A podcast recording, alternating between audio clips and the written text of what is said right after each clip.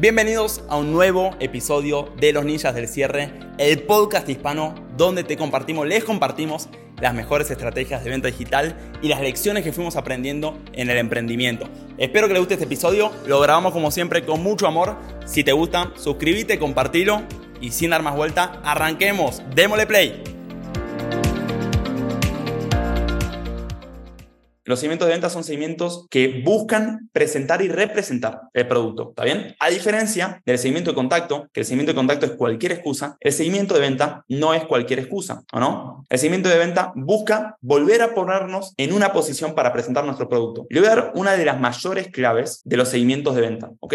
Hay dos tipos de seguimientos de venta. Hay un seguimiento de venta que directamente se le presenta el producto a través del medio de contacto directo, ¿está bien? Es decir, por el mismo WhatsApp le comparto información del producto, le comparto testimonios, etc. Entonces, este es el seguimiento de venta tipo 1, donde yo le envío información, le envío los horarios, le envío información, le pregunto si tiene una última duda sobre el programa, etc. por el medio de contacto por el cual estamos en contacto. Llámese WhatsApp, para hacerlo sencillo, ¿va? Y los seguimientos de venta tipo 2, que son seguimientos de venta donde nosotros no le presentamos el producto directamente por WhatsApp, sino que lo invitamos a lo que yo llamo un escenario de venta. Entonces, ¿qué es un escenario de venta? Son diferentes formas de presentar tu producto, ¿no? Por ejemplo, ¿cuál puede ser una forma de presentar el campamento de ventas? De presentar el valor, de que la persona aumente su interés por el campamento de venta. Una forma, por ejemplo, es invitarlo a una clase del campamento de ventas, ¿ok? Entonces le digo, Juan, venite a una clase del campamento de ventas, que me gustaría, este lunes estamos haciendo clase abierta para gente con la cual estuvimos en contacto, pensé en vos, no te quería olvidar. Otra forma de presentar es mediante, por ejemplo, una asesoría gratuita, uno a uno, ¿está bien? Una asesoría gratuita uno a uno.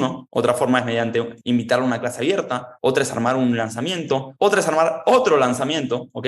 De hecho, este es un, un, pequeño truco en el cual vos presentás tu producto a través de diferentes entrenamientos. No sé si lo vieron, Gran Cardón hace eh, webinars gratuitos donde vende todo el tiempo. Eh, los webinars siempre trae invitados diferentes, siempre toca, toca temas ligeramente diferentes, sinceramente, siempre son muy parecidos, pero lo que les quiero decir es, ustedes pueden empezar a crear diferentes escenarios donde presentan su producto a través de diferentes presentaciones o narrativas. Por ejemplo, nosotros habíamos hecho en su momento un entrenamiento donde compartíamos llamadas analizadas y vendíamos el campamento, ¿está bien? Se hizo llamar eso el lanzamiento analítico de ventas, ¿va? Ese fue uno, por ejemplo. Hicimos otro que era más bien de mentalidad. Entonces creamos un entrenamiento de mentalidad para vendedores donde terminamos vendiendo el campamento de ventas. Hicimos otro, ese fue el Closers on Fire. Hicimos otro que era el Mastery en Ventas, donde mostramos todas las partes del proceso de venta por encima y después vendíamos el campamento de ventas. Y ahora estamos haciendo otro que tiene que ver más con em, generar ingresos digitales, muy atado a los otros, pero con, con otras estrategias. Entonces cada uno tiene como su propia dinámica. ¿Me, ¿Me siguen? Entonces son diferentes escenarios y diferentes oportunidades de presentar tu producto. Entonces fíjense cómo estos son escenarios de venta, ¿va?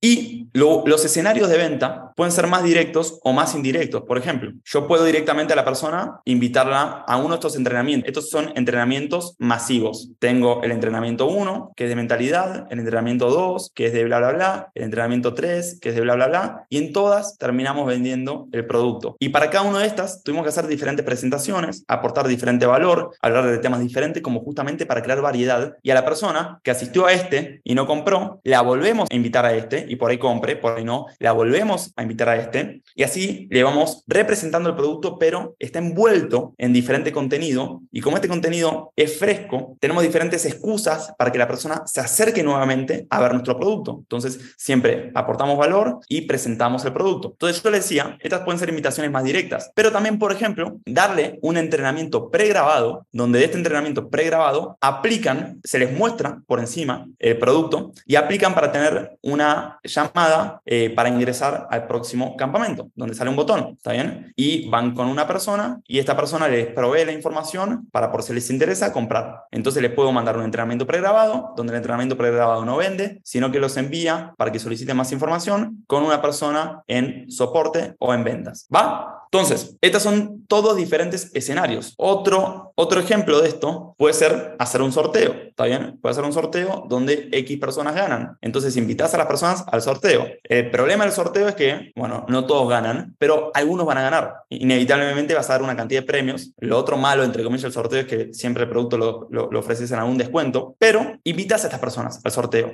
Y por ahí ganan, por ahí no ganan, pero empiezan a conocer más y más sobre la oferta, ¿verdad? Entonces, acá la idea no es que ustedes de la noche a la mañana empiecen a hacer 7 millones de escenarios de venta diferentes.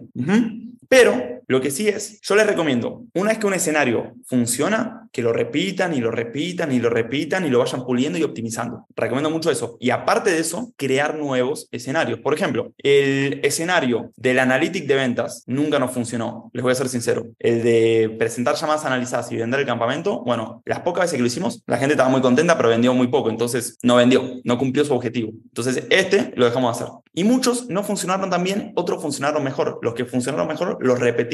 Ahora les voy a compartir un tip. Por ejemplo, ¿cómo pueden empezar a reciclar estos escenarios? Nosotros tenemos un escenario, entonces me suscribo acá, ¿verdad? Y acá tengo una masterclass, que es un live, que lo hice en vivo, ¿o no? Lo editamos y después si ustedes se quedan acá suficiente tiempo, este video los va a invitar, eh, les va a presentar un poquito del campamento de ventas y les va a dar la oportunidad de que contacten a alguien de soporte para que sepan las fechas de inicio, ¿verdad? ¿Se dan cuenta? Entonces, ¿qué les estoy mostrando? Cómo ustedes pueden hacer escenarios reciclando contenido. Este yo lo hice en vivo, lo hice en, literalmente, lo hice en vivo, en un live, descargué el live y lo mandé a editar y así quedó, ¿está bien? Y en efecto, este contenido está muy, muy bueno. Por eso lo mandé, hice un montón de lives, no es que puse todos los lives en grabar, pero lo que les quiero decir es, hacemos un montón de cosas en vivo y algunas que funcionan bien, las pregrabamos, pero pregrabamos el mismo directo, no es que lo vuelvo a grabar, te pongo el mismo directo, te lo edito un poco y como el directo yo sé que yo terminé ese directo y dije, puta, hoy la rompí. Entonces,